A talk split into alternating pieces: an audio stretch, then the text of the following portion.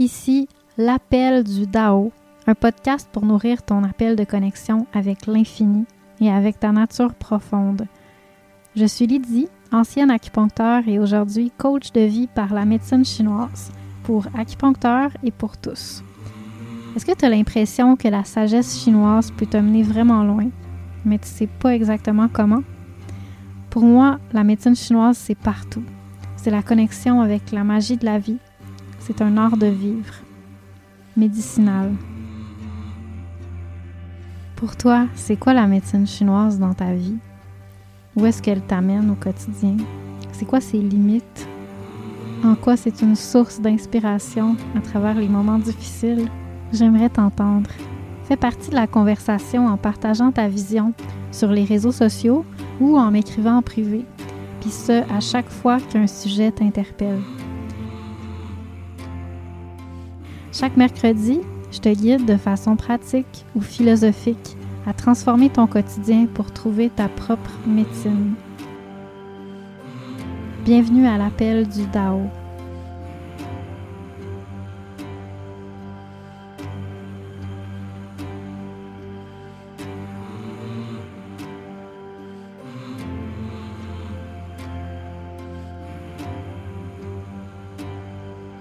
Bonjour et bienvenue à ce tout nouveau podcast que je viens à peine de démarrer.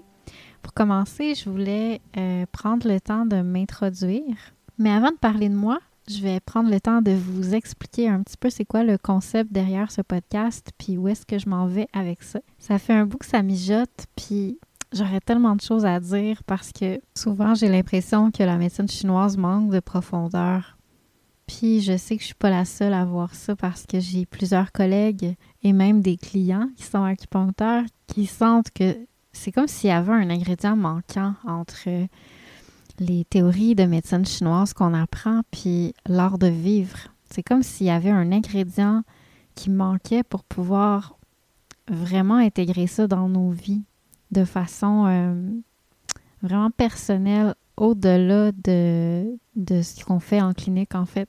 Pourtant, la médecine chinoise a évolué à travers des traditions super riches spirituellement, que ce soit euh, à travers les, les milliers d'années de chamanisme, puis après ça de taoïsme, puis suite à ça du bouddhisme qui s'est établi en Chine. Euh, dans tous ces contextes-là, il y a eu l'évolution de la médecine. Donc, c'était pas séparé de la culture. C'est quelque chose qui faisait partie de cette culture-là. Puis aujourd'hui, parce que c'est séparé de la culture, parce qu'on on a amené la médecine chinoise en Occident, puis euh, ben, on a mis de côté un petit peu tout le reste, qui n'est pas nécessairement médical, ben, on perd la profondeur de la médecine. Parce que la médecine des anciens peuples, ça a toujours été une médecine qui englobe tout, puis qui a vraiment beaucoup de profondeur, qui touche à l'âme. Donc, euh, pour ceux qui me connaissent, vous savez que ce qui m'intéresse le plus, c'est pas tant la technique médicale, même si je trouve que c'est super intéressant. C'est une science qui nous permet de comprendre le corps puis sa mécanique. Mais ce qui m'intéresse le plus, c'est vraiment la capacité d'intégrer dans ma vie les principes de médecine chinoise qui vont me permettre de résoudre toutes sortes de problèmes, que ce soit des problèmes de santé ou des problèmes à d'autres niveaux, des problèmes de vie personnelle. Mais pour ça, c'est sûr que. Mais c'est difficile de faire ça si j'utilise seulement la théorie médicale de la médecine chinoise traditionnelle versus aller dans la profondeur de la médecine chinoise classique. Si vous ne savez pas c'est quoi la médecine chinoise classique, c'est la en fait la version moderne qui le, mot moderne pour parler de la médecine chinoise qui est intégrée à ses racines spirituelles, comme je viens de parler. C'est vraiment à travers les théories que j'ai appris dans cette tradition-là que euh, c'est là que ça prend tout son sens pour l'intégration dans ma vie personnelle, puis résoudre des problèmes qui ne sont pas nécessairement médicaux grâce à la sagesse de la médecine chinoise, qui en fait c'est juste une lunette pour regarder le monde.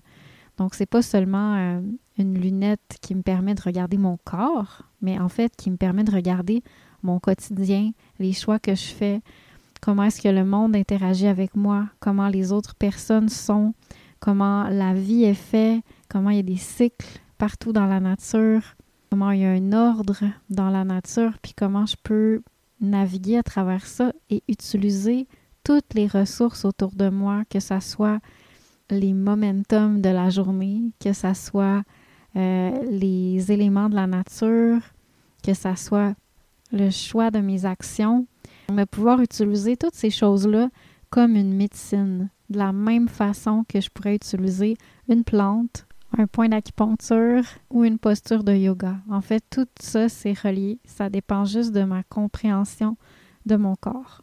Puis je crois aussi fondamentalement que la santé, c'est pas obligé d'être compliqué.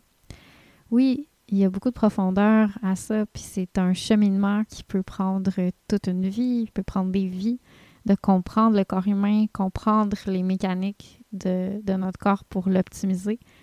Mais c'est pas obligé d'être super mental, d'être super euh, technique, puis d'aller dans des, dans des séminaires et des séminaires et des formations et des formations.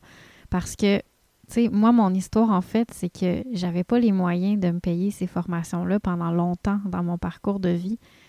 Puis pourtant, ben, je me suis dit, je, me sens impuissante, je peux pas me payer des traitements, je peux pas me payer des cours, je peux pas, tu sais, je, me sens comme j'ai pas de ressources pour m'aider à débloquer les problèmes, que ce soit mes problèmes de santé ou mes problèmes de vie. Mais je me suis dit, non, il y a toujours une ressource autour de soi, il faut juste être conscient. Il faut juste essayer de les comprendre, essayer de voir plus profondément autour de soi. Donc, je crois fondamentalement qu'en apprenant à regarder, en apprenant à penser différemment, à être créatif, en apprenant à écouter le feedback de la vie, puis le feedback de notre corps, on apprend c'est quoi notre médecine personnelle, puis on apprend, on chemine en fait sur ce chemin-là de la médecine pour découvrir des grandes vérités ou des principes universels qui peuvent après ça s'appliquer aux autres. Puis ce que je viens de dire là, en fait, c'est les fondations de comment la médecine chinoise a été établie. Ça a toujours été de façon intuitive, à l'écoute de la nature, à l'écoute de soi. Puis après ça, de façon très humble, juste partager. Écoutez, moi, quand je fais ça, ça me fait du bien. Je sens que ça améliore ma digestion ou que les choses se placent dans ma vie, tu sais. Puis là, il en, il en parlait aux autres, il faisait des, congrès, des événements pour euh, des, grands, euh, des grandes rencontres euh, entre médecins chinois et entre, entre personnes, tu sais, pour pouvoir partager leurs apprentissages, leurs découvertes. Puis de fil en aiguille, ben il y a des choses qui ont été standardisées. Puis c'est merveilleux qu'on ait accès à toute cette, cette banque de connaissances-là qui est standardisée aujourd'hui.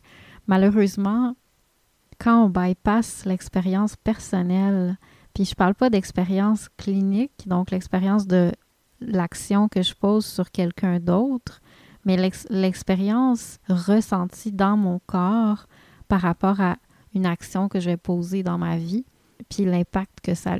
Ben, je vais vous donner des exemples, OK? Cet été, je m'intéressais au principe thérapeutique de prendre du soleil techniquement, je connais pas grand-chose à ça. J'ai j'ai pas pris le temps d'aller m'informer. J'ai juste pris le temps d'écouter ce que j'entends, ce que je ressentais par rapport à ça.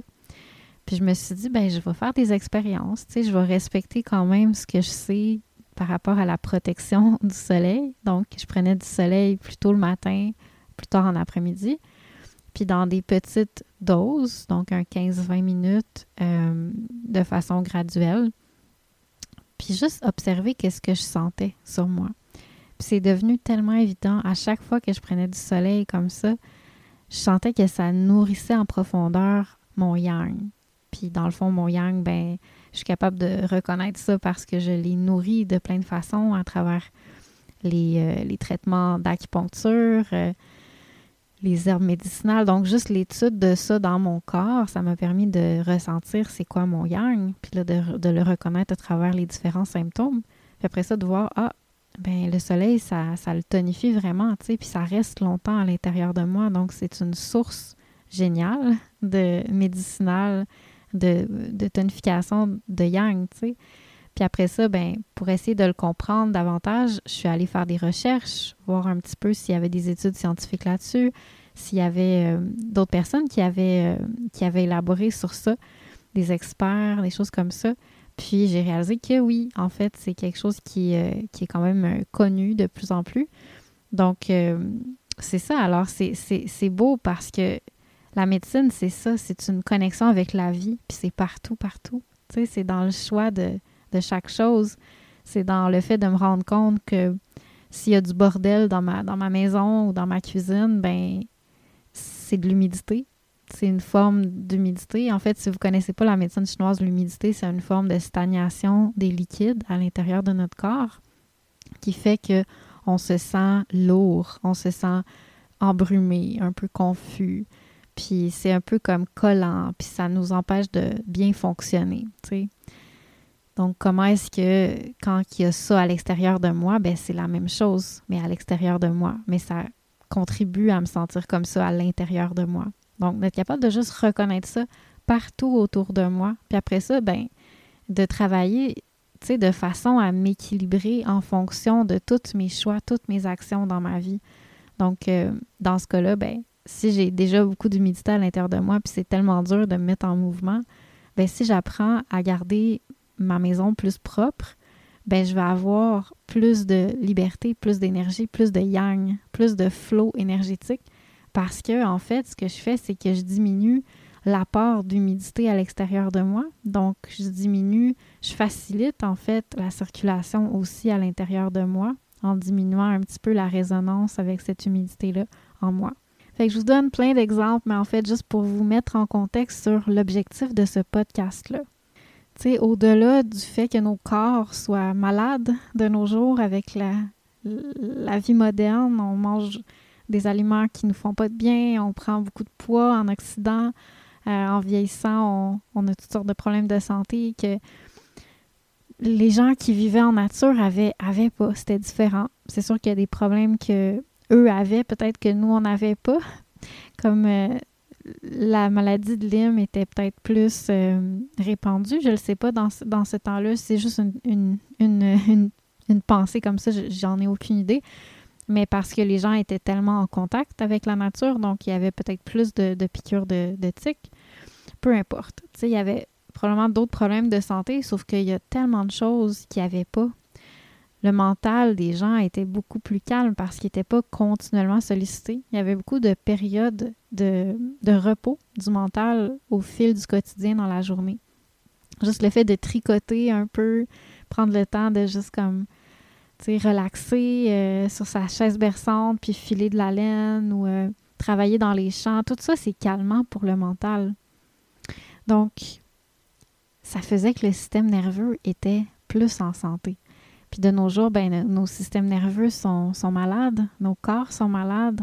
On a vraiment beaucoup de difficultés de santé, mais aussi dans nos vies personnelles. Tu sais, des fois, il y a beaucoup de choses qui sont, qui sont lourdes, qui sont difficiles à régler parce qu'on est comme euh, sous le poids d'une vie qui est peut-être pas vraiment alignée, qui a un déséquilibre souvent dans nos vies, mais on a la difficulté à voir comment le rééquilibrer parce que c'est juste notre façon de vivre appartient tellement à juste la façon d'être normale de, de notre siècle.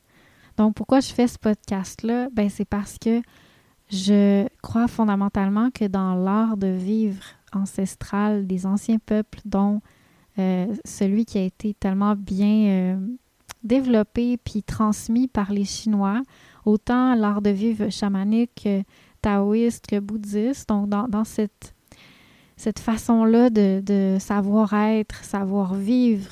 Il y a une super profonde médecine qui, euh, d'un côté, peut équilibrer profondément nos corps, mais aussi nos vies.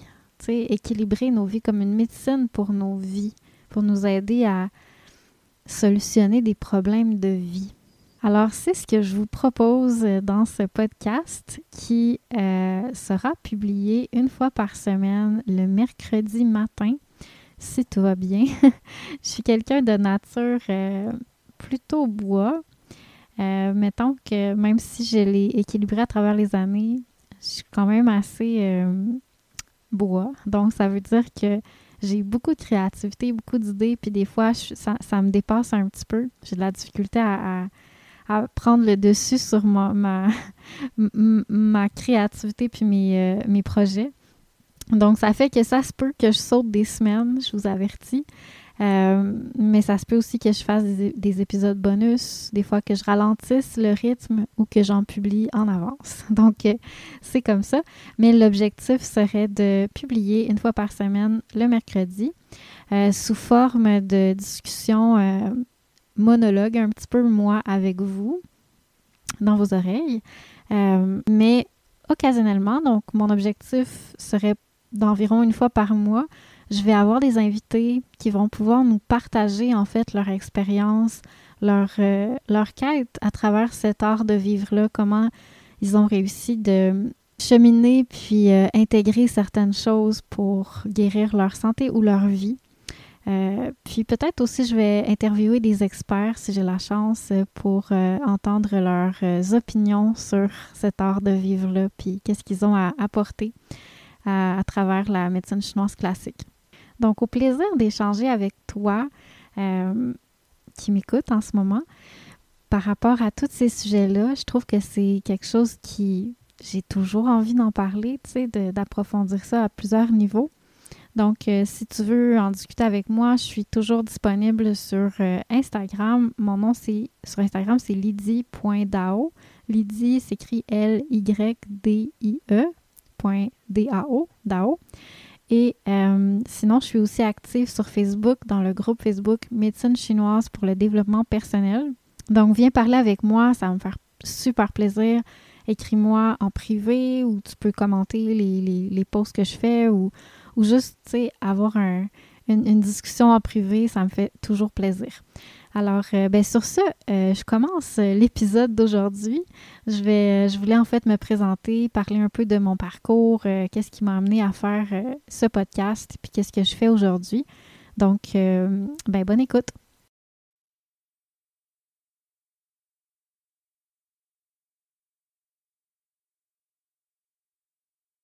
Alors, pour commencer, je voulais vous parler un petit peu de où je viens à niveau personnel, puis après ça, je vais vous parler de mon parcours professionnel.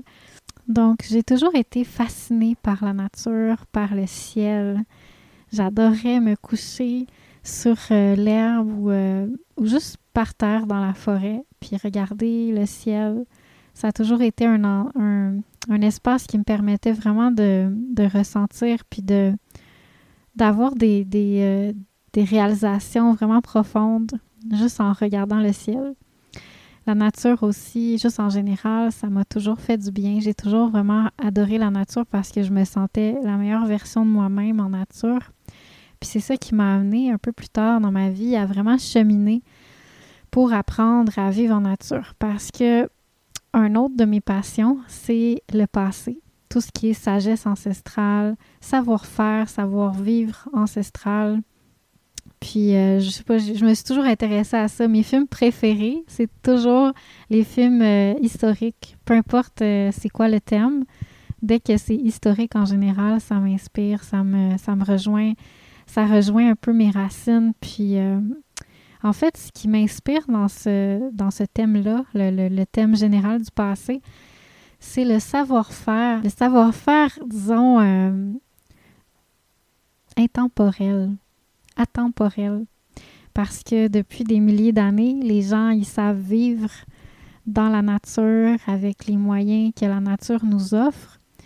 Euh, puis aujourd'hui, ben, on a besoin de la technologie pour vivre. Puis ça m'a toujours, ça m'a toujours comme fait sentir un, une incohérence parce que on ne sait pas se nourrir, euh, juste le savon, personne ne sait faire son savon, sauf celle qui, euh, c'est un peu à la mode ces temps-ci, donc euh, sauf ceux et celles qui ont décidé de l'apprendre, mais sinon, faire pousser ses aliments, savoir se, traiter, savoir construire un, abri, une maison, on sait tellement plus faire des choses, on a toujours besoin de matériaux, de, de support extérieur, alors que bon, c'est sûr qu'avant, on vivait aussi en société, puis il y avait aussi des personnes qui étaient en charge de certaines spécialités. Mais euh, en général, il y avait un savoir populaire qui, euh, qui, était, qui appartenait à tout le monde sur les grands principes de savoir-vivre. Puis ça, on dirait que le fait de ne pas pouvoir me débrouiller sans la civilisation, ça me fait sentir vraiment vraiment comme dépendante, puis euh, vulnérable en fait. Puis j'ai toujours senti que j'avais besoin de, même si personnellement peut-être je vais pas vivre 100% à ma, à ma façon, tu sais, puis euh, de la façon naturelle, parce qu'il y a d'autres choses dans ma vie qui m'appellent, mais je me dis, j'ai toujours senti que c'est un savoir tellement précieux, puis que je voulais pas qu'il se perde. Donc, je me suis toujours intéressée au savoir-faire ancestral parce que c'est vraiment un savoir qui doit appartenir au peuple pour pouvoir être transmis de génération en génération.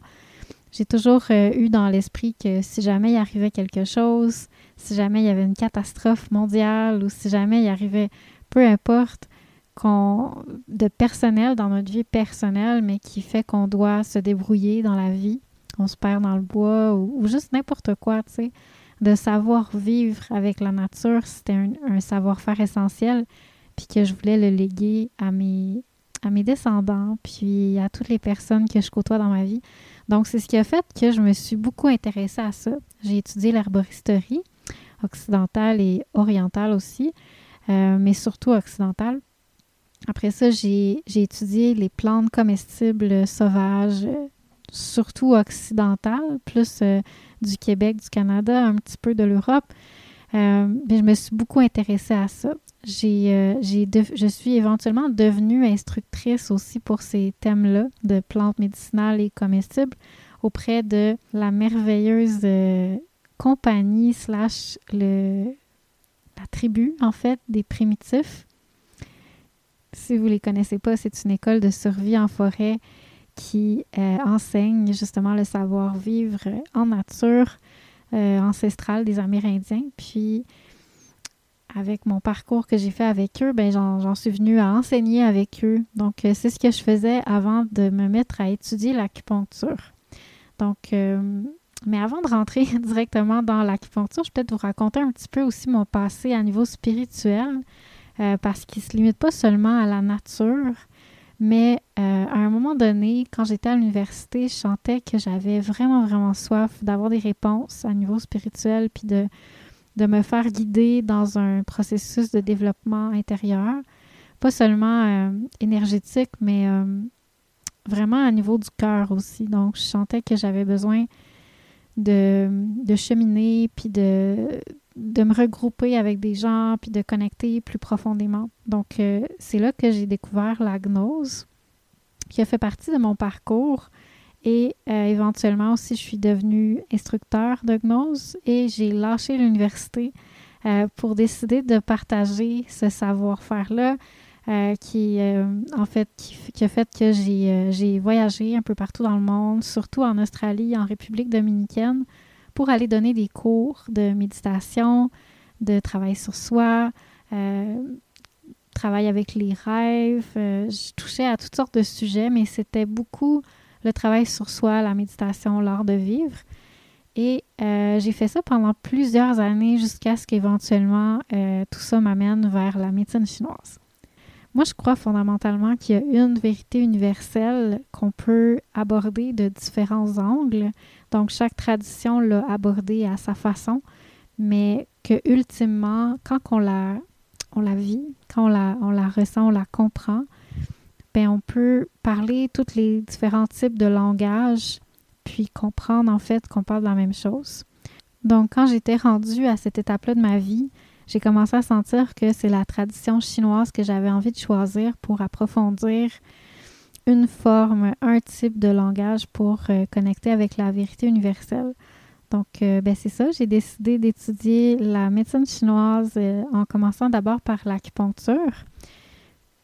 Puis après ça, ben, j'avais besoin vraiment d'aller plus en profondeur. Donc, j'ai choisi d'explorer différentes branches de la médecine chinoise, comme la diététique chinoise qui m'a beaucoup intéressée, l'herboristerie chinoise, puis le Qigong. Puis après ça, c'est juste devenu juste une réflexion de l'art de vivre au quotidien en utilisant tous les, grands principes de tout ce que j'avais appris avant.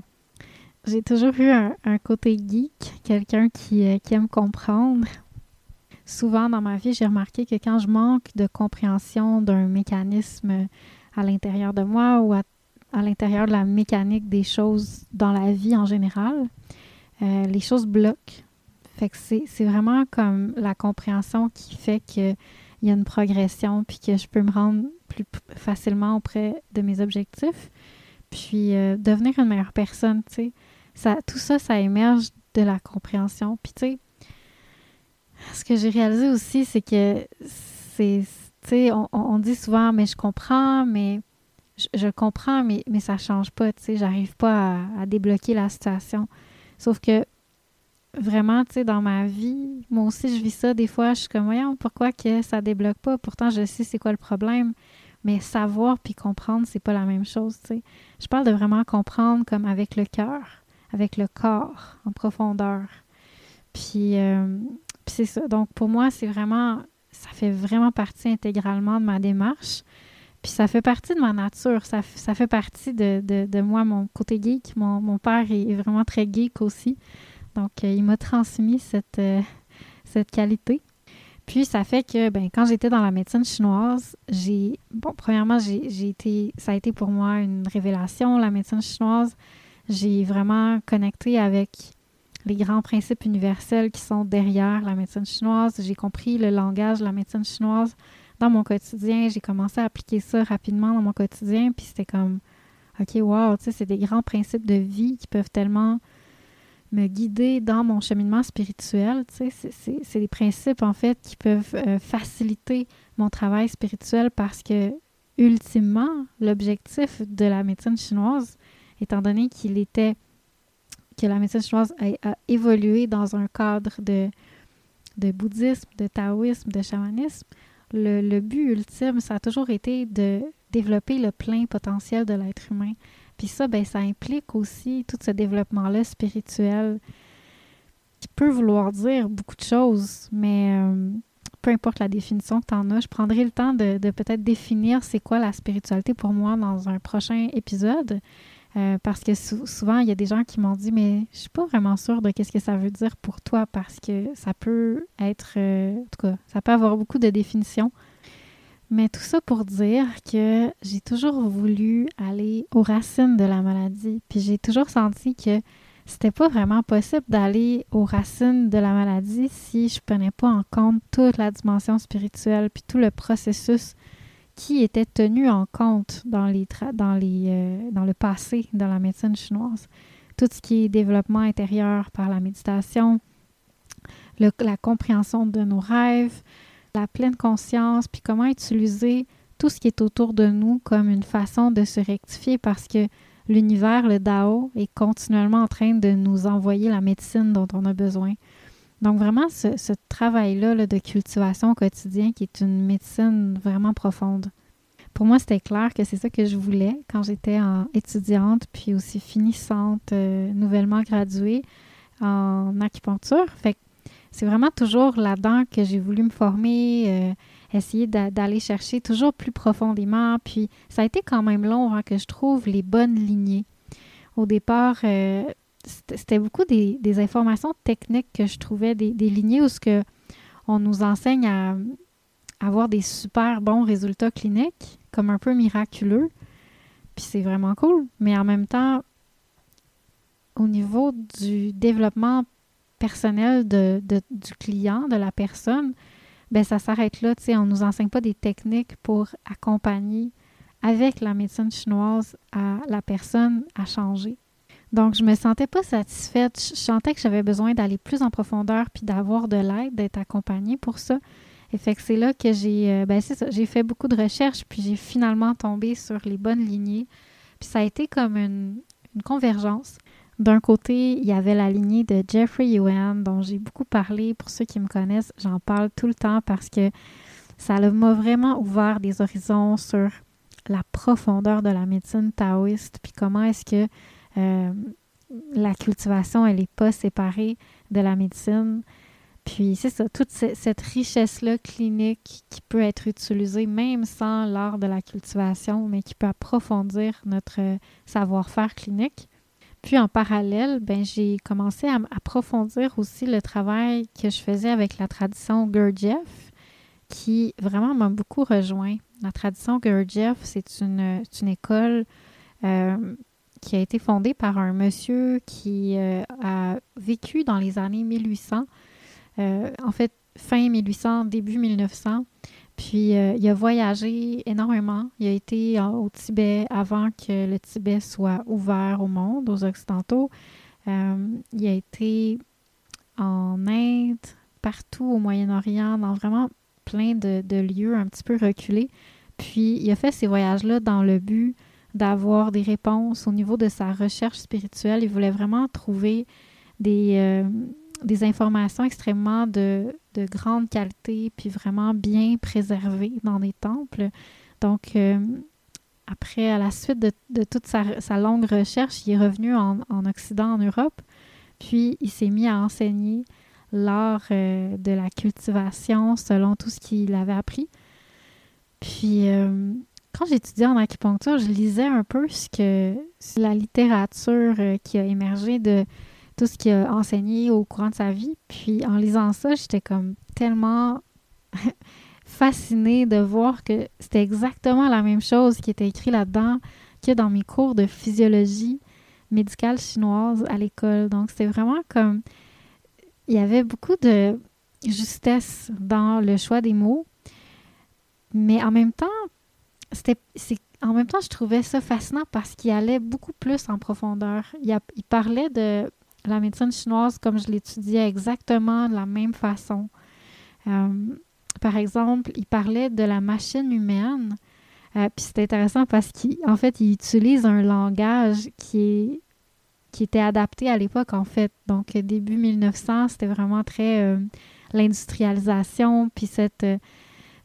ça, c'était très en vogue, en fait. Donc, il, utilisait le langage de l'industrialisation pour parler de la cultivation puis du corps humain. Puis c'est ça qui est beau, c'est que c'est vraiment, vraiment contemporain, puis ça parle un langage qui nous rejoint beaucoup.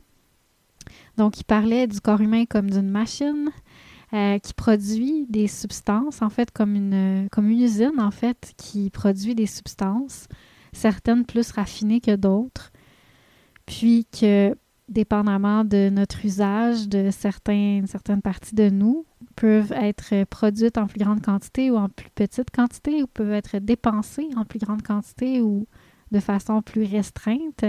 Et euh, il parle de, l'importance de, de, cultiver les substances plus fines, puis euh, de protéger les pertes ou les fuites énergétiques des substances moins fines puis je trouvais ça vraiment fascinant. C'est quelque chose que peut-être je reparlerai éventuellement, mais euh, ça m'a beaucoup parlé. Donc, j'ai fait un cheminement à travers euh, cette tradition-là. J'ai appris auprès d'un d'un euh, professeur qui a étudié avec un des élèves directs de Gurdjieff. Donc, j'ai appris beaucoup de, de, techniques de cultivation intérieure qui s'apparentent en fait au Neigang, aux pratiques de cultivation énergétique intérieure des Chinois. Euh, et puis après ça, ben, je me suis mis à l'enseigner.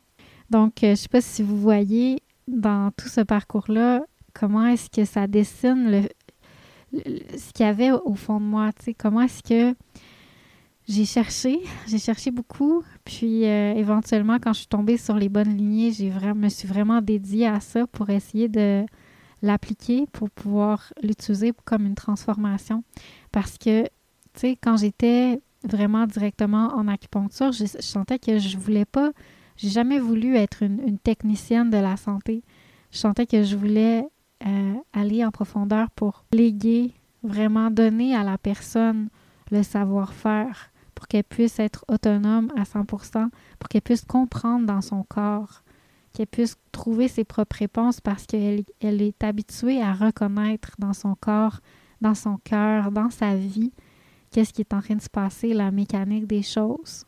Selon la médecine chinoise d'ailleurs, on dit que tout désalignement est en fait à la racine de la maladie. Puis souvent, il y a des, il y a des désalignements qui sont latents en nous, donc on pense que tout va bien, mais en fait, il y a des choses qui sont off, qui sont euh, désalignées, mais qu'on ne se rend pas compte parce qu'on on les a bien refoulées, on les a mis de côté.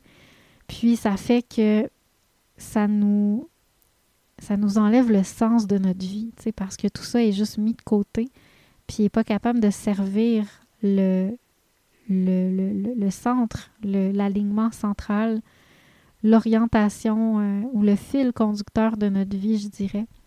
Puis c'est vraiment en se développant, en recherchant notre vraie nature, puis qu'est-ce qui le bloque, que là, on peut vraiment débloquer les racines de la maladie. Pour moi, j'ai toujours vu ça comme ça. Mais je suis bien consciente que pour pouvoir parler de ça, il faut que je puisse le justifier dans la, dans la tradition chinoise. Donc, par rapport à ça, euh, j'ai beaucoup appris sur ce concept-là dans la tradition Worsley, cinq éléments, qui a été euh, popularisé au Québec par euh, Lonnie Jarrett, qui est, connu parce qu'il a donné des formations ici, où est-ce qu'on dit dans cette tradition-là que le fait de d'être désaligné de notre vraie nature puis de notre mission de vie, de, notre sens, euh, c'est à la racine vraiment de la maladie. Donc, à niveau professionnel, ben, ça a été un long parcours pour me rapprocher de plus en plus des racines spirituelles de la médecine chinoise. Puis, au niveau de mon travail, de plus en plus d'intégrer ça dans mon travail. Donc, éventuellement, ben, je sentais que c'était juste plus approprié de poursuivre cette démarche-là en tant qu'acupuncteur. Donc, euh, maintenant, ben, je pratique la médecine chinoise en tant que coach de vie par la médecine chinoise parce que je sens que c'est beaucoup plus à travers ça que je suis capable d'accompagner les gens en profondeur. Donc, euh, ma carrière a, beaucoup évolué à travers euh, les années que j'ai étudié la médecine chinoise. Puis là, je réalise que je ne vous ai pas vraiment beaucoup parlé de moi à niveau personnel. Fait que je vais faire un petit retour en arrière, puis je vais revenir un petit peu sur qui je suis à niveau personnel. Donc, euh, ben en fait, ça démontre bien qui je suis parce que je suis une, je suis une personne qui a toujours eu pas beaucoup de structure. Donc, j'ai toujours eu à, travailler, en fait, ma structure. Puis ça, c'est drôle parce que en acupuncture, on a étudié euh, les constitutions selon les cinq éléments. Donc, euh, je me reconnais beaucoup dans la, dans la constitution bois à niveau euh, intérieur, dans ma façon d'être. je suis quelqu'un qui est très souple, très créative, beaucoup, beaucoup d'idées très sensible, beaucoup d'inspiration. Donc, un exemple de ça, c'est quand j'étais enfant, j'adorais traduire des chansons.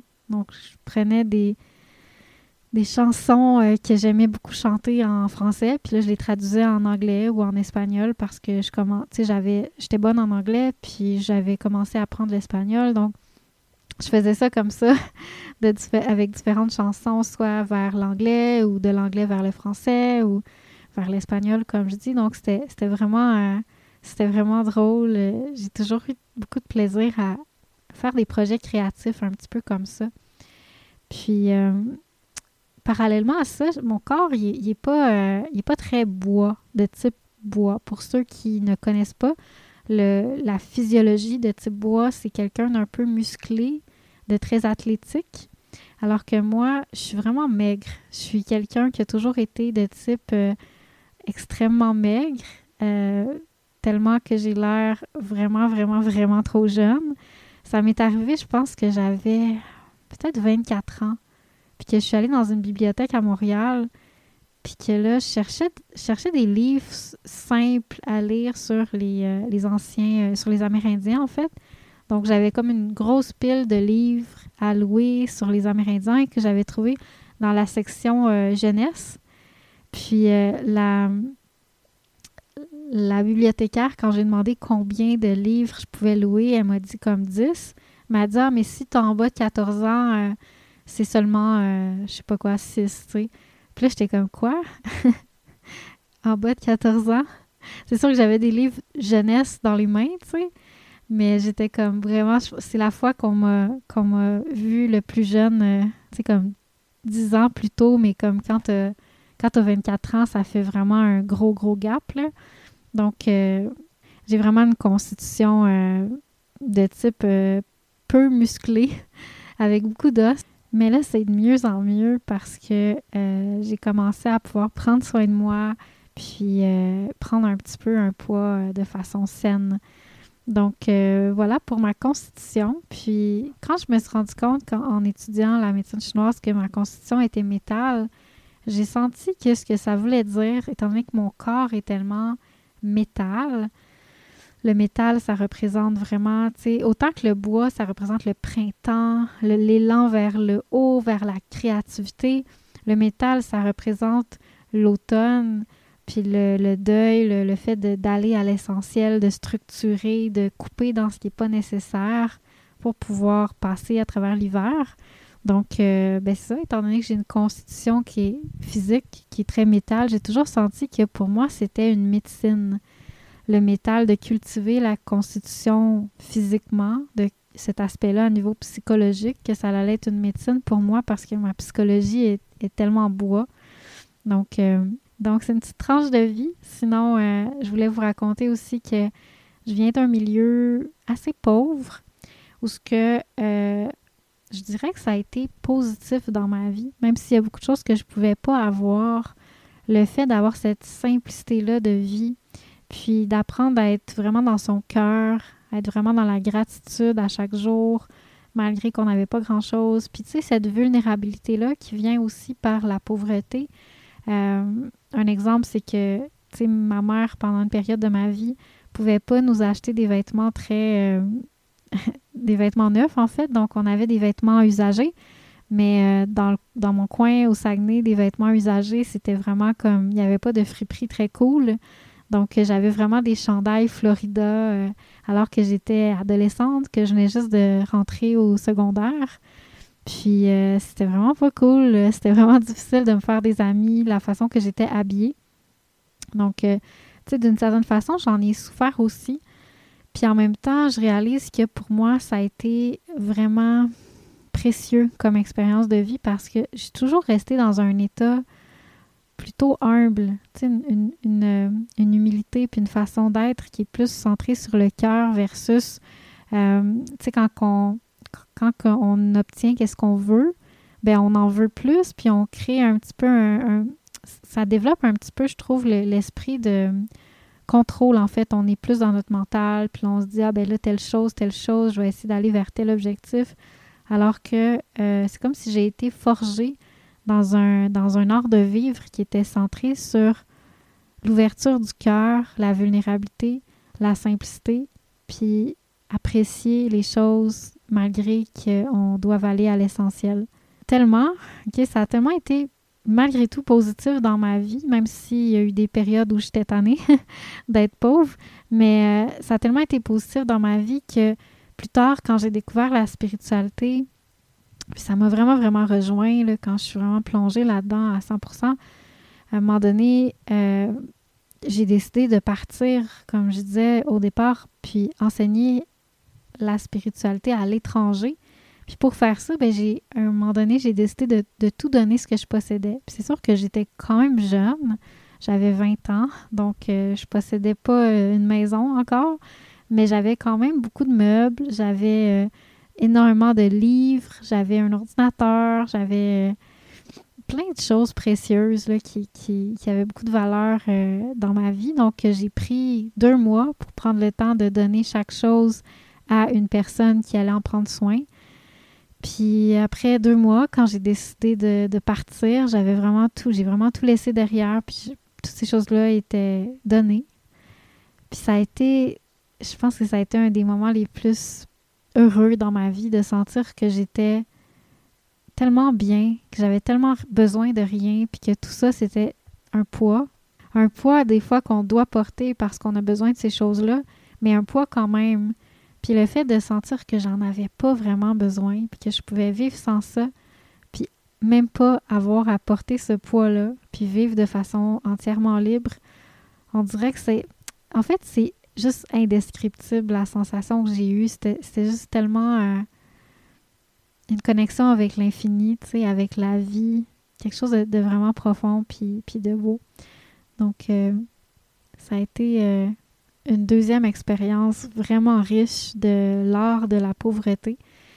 Puis après, ben, c'est devenu comme un peu ma philosophie de vie. Je suis quelqu'un qui a toujours gravité autour de la simplicité volontaire, le minimalisme, plus récemment, on parle aujourd'hui de frugalité. Dans tous les cas, ça a toujours été un style de vie qui, euh, qui rejoignait aussi mes valeurs en lien avec le savoir-être de les anciens peuples, puis la connexion avec la nature, puis la connexion avec la spiritualité.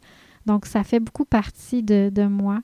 Euh, donc, des fois, ça fait partie de mon entreprise aussi, d'autres fois, non. Ça dépend de, des intentions, de, des projets de mon entreprise, mais c'est pour ça que j'ai eu une longue, longue résistance à euh, faire des études puis démarrer une carrière dans un, dans un domaine plus professionnel parce que je voulais pas trop dédier ma vie autour de d'un travail puis autour de faire des sous puis travailler pour faire des sous. Je sentais que je voulais dédier ma vie pour me cultiver intérieurement puis aller à l'essentiel puis vivre de façon connectée. Fait que j'ai beaucoup résisté quand j'ai euh, eu à décider si j'allais faire des études, puis après ça, euh, commencer ma carrière en tant qu'acupunctrice, puis après ça, coach de vie par la médecine chinoise. Puis je dirais que maintenant, euh, j'ai trouvé un, équilibre. En fait, je vis toujours de façon très simple parce que j'adore vivre de façon simple, ça me nourrit. C'est vraiment cette lenteur-là, puis cette connexion-là que je retrouve. Puis quand que j'ai plus de ressources, on dirait que paradoxalement, la connexion, elle est, plus euh, effacée. Parce que d'une certaine façon, je suis moins vulnérable. Donc, j'ai toujours cherché à cultiver ça, puis je cherche encore à le cultiver dans mon entreprise. Puis d'un autre côté, ben, j'ai quand même besoin de faire grandir mon entreprise pour pouvoir rejoindre plus de gens, partager plus ce message-là. Donc, euh, ben, je pense que ça fait le tour un petit peu d'une micro-introduction de, ma vie, de qui je suis, mon parcours, tout ça. Alors, euh, pour les autres épisodes, euh, ça va être euh, plus ciblé par rapport à des thèmes précis. Donc, c'est tout pour aujourd'hui. Merci de m'avoir écouté. Merci d'être toujours là à la fin de ce podcast très long. Mais j'ai décidé que j'allais faire des podcasts qui allaient prendre le temps, le temps qu'il faut pour partager des idées. Donc, en espérant que ça t'a plu, si jamais tu veux m'encourager, euh, ça serait super cool de laisser un avis dans les, euh, les commentaires euh, sur Balado, sur iTunes. En fait, si tu as un iPhone ou si tu as iTunes, tu peux aller pour laisser des commentaires ou tu peux simplement partager mon podcast dans tes réseaux sociaux, sur Facebook ou sur Instagram. Donc, je te remercie énormément de m'avoir écouté, puis on se revoit bientôt pour parler de sujets plus concrets. N'hésite pas à me, à me raconter aussi ton, ton avis sur tout ça, puis euh, ça me fait vraiment toujours plaisir d'échanger. Donc, euh, bonne journée!